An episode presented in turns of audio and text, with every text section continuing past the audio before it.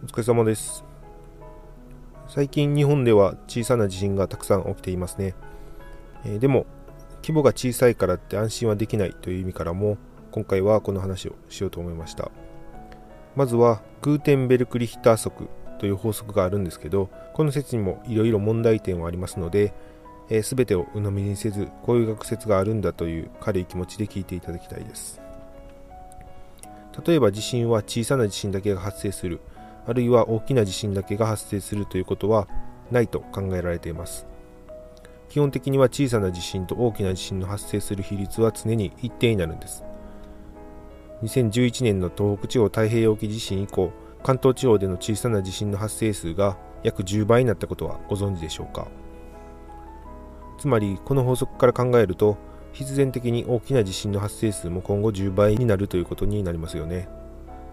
この法則によるとマグニチュードが1大きいと発生頻度が約10分の1になると説明しています。例えばマグニチュード7の地震が年に1回発生すると仮定するとマグニチュード6の地震が年に10回マグニチュード5の地震が年に100回というようになります。またマグニチュード8の地震は10年に1回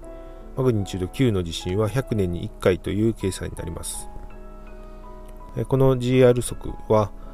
えー、全世界の大地震を対象としても局地的な地震活動を対象としてもほぼ成り立っていることが分かっているんですね。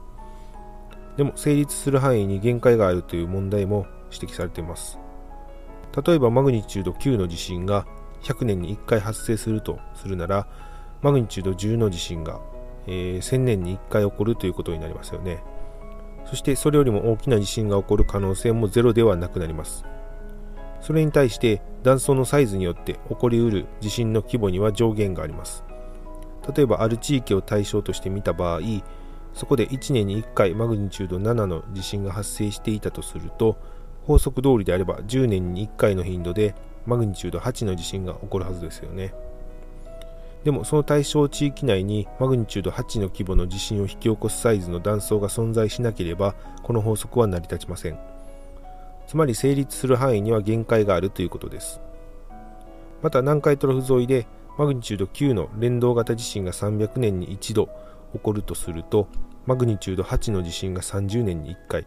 マグニチュード7の地震が3年に1回起こるということになります。しかし南海トラフ沿いではそのような規模と頻度で地震が発生している実例はありません。このような準周期的に起こると考えられているプレート境界型地震についてもこの法則が当てはまるとするなら、えー、例えば南海トラフ沿いで最大の地震が起こる前か後にそのギャップを埋めるように前震あるいは余震が起こる可能性があると考えることができます。東北地方太平洋沖地震は1000年に一度と言われていてその規模はマグニチュード9.0でした。ということはその1000年の間にマグニチュード8の地震が10回マグニチュード7が100回マグニチュード6が1000回起きていないといけません。そして起きていなければそれを埋めるように今後、え、地震が起こる可能性があるということになるんですね。次に地震予測というテーマについて考えてみます。一般的に地震予測とは時間場所規模を予測しているものですが現状どこでいつどれぐらいの地震が起こるのかを予測することは困難ですよね。例えば南海トラフ地震は2030年から2040年までに発生する可能性が高いと考えられています。その発生周期は約100年とされていて南海トラフ地震が発生する前に西南日本では地震活動が活発な時期に入り、えー、大きな内陸型の地震を複数発生させその後南海トラフ地震が発生してからしばらくして活動期が終わるというサイクルを繰り返していると考えられています。これが南海トラフの時間に関する予測情報です。日本でも特に観測網が充実していて、かつ最も研究が進められている地震でもある、え、南海トラフ地震でさえ、このような曖昧な情報で、しかも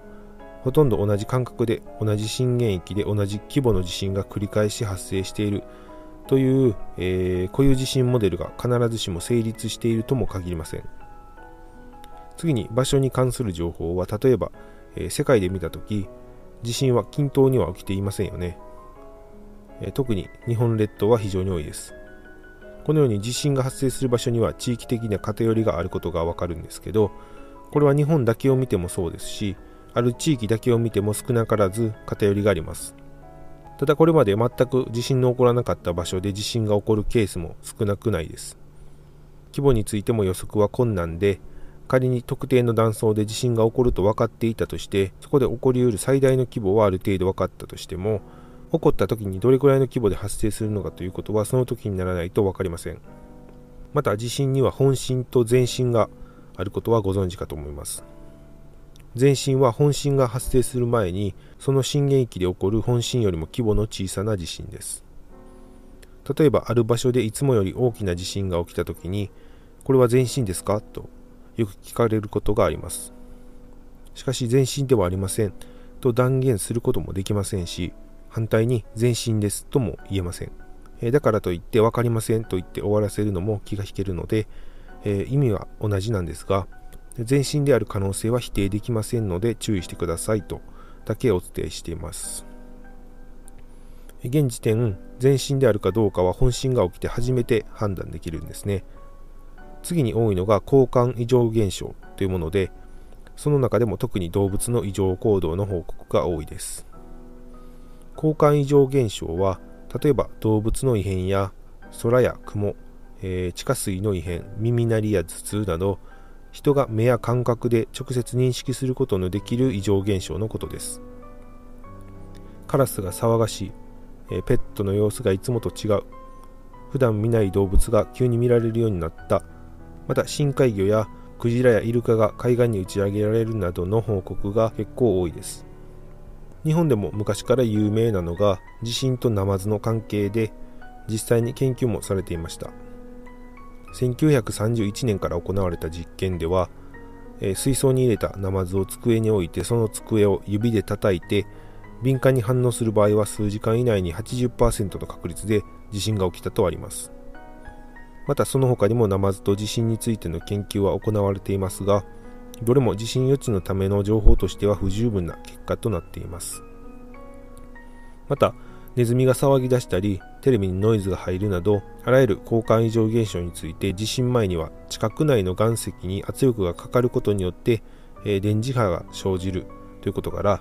え、電磁気現象の実験で実際にそんなことが起こりうるのかというのを再現した研究もあります。この実験によると電磁気的な刺激によって報告されていた、えー、交換異常現象とほぼ同様の現象が起こることが実証されました。でも実験で使われた電磁気が地震の発生前に交換異常現象と同時に実際に観測されたわけではありません。この実験はあくまで電磁波によって交換異常現象が起こる可能性があることを示したものだということですね。また海外では動物が地震を予知した例として有名な話があります。えー、科学者たちが裁判で起訴されたことで有名なイタリアのラクイラ地震です。この地震をヒキガエルが予知していたという報告があるんですね。ラクイラから約 70km 離れた湖でヒキガエルの観察をしていた大学グループによると、えー、地震発生の、えー、9日前までは90匹以上のオスのヒキガエルがいたんですが1週間前ぐらいから急に減り始めて5日前にはほとんどのオスが湖から姿を消しました。ヒキガエルのオスというのは繁殖地で冬眠して産卵シーズンが終わるまでの間そこを離れないという習性があります。それにもかかわらずいきなり姿を消すというのは異常としか言えませんが、え、地震との関連性が認められる証拠はありません。ただ専門家ですらこのような現象はありえないとして、え、その直後に発生したラクイラ地震との関連を疑わざるを得ないと言っています。では最後に集団座礁についての話をして終わりにしたいと思います。日本では、えー、東日本大震災の1週間前茨城県の海岸にカズハゴンドウというイルカの仲間が54頭も打ち上げられるというニュースがありました。この直後に東北沖で巨大地震が発生したことからあれは前兆だったに違いないという話題がネット上で広がりました。ちなみにこのようなイルカやクジラが複数と海岸に打ち上がるのを集団座礁と言います。この集団座礁に関する情報は日本鯨類研究所が一般的にデータを公開しているので簡単に調べることができます。そのデータを見てみるとこのような集団座礁が日本だけでも年間200件以上多い時で300件近く記録されています。もし集団座礁と地震に関連があるとしても一般的に起きている集団座礁と地震現象を要因として起こる集団座礁の区別がつかないため予知情報として扱うには無理があります。集団座礁が起こるたびに地震が起こるかもしれないと言ってると1年365日ある中の200日は地震を予測していることになるわけで現実的ではないですよね。集団座礁だけじゃなくて単体で海岸に打ち上げられるケースを含めると地震と同じように一年中起こっている現象なんです。前震は起こってからじゃないと判断できないのと同じでこのような海洋生物の打ち上げも起きた後になってからじゃないと判断ができないんですね。しかもそれが地震と本当に関連性があるかどうかも疑問なんです。前進活動はほとんどの地震で見られているのに対して海洋生物の打ち上げはそれがあっても地震が発生しなかったケースももちろん数多くありますが打ち上げがなく地震だけが発生するというケースもかなり多いです、えー、それでは今回はこれで終わります。ありがとうございました。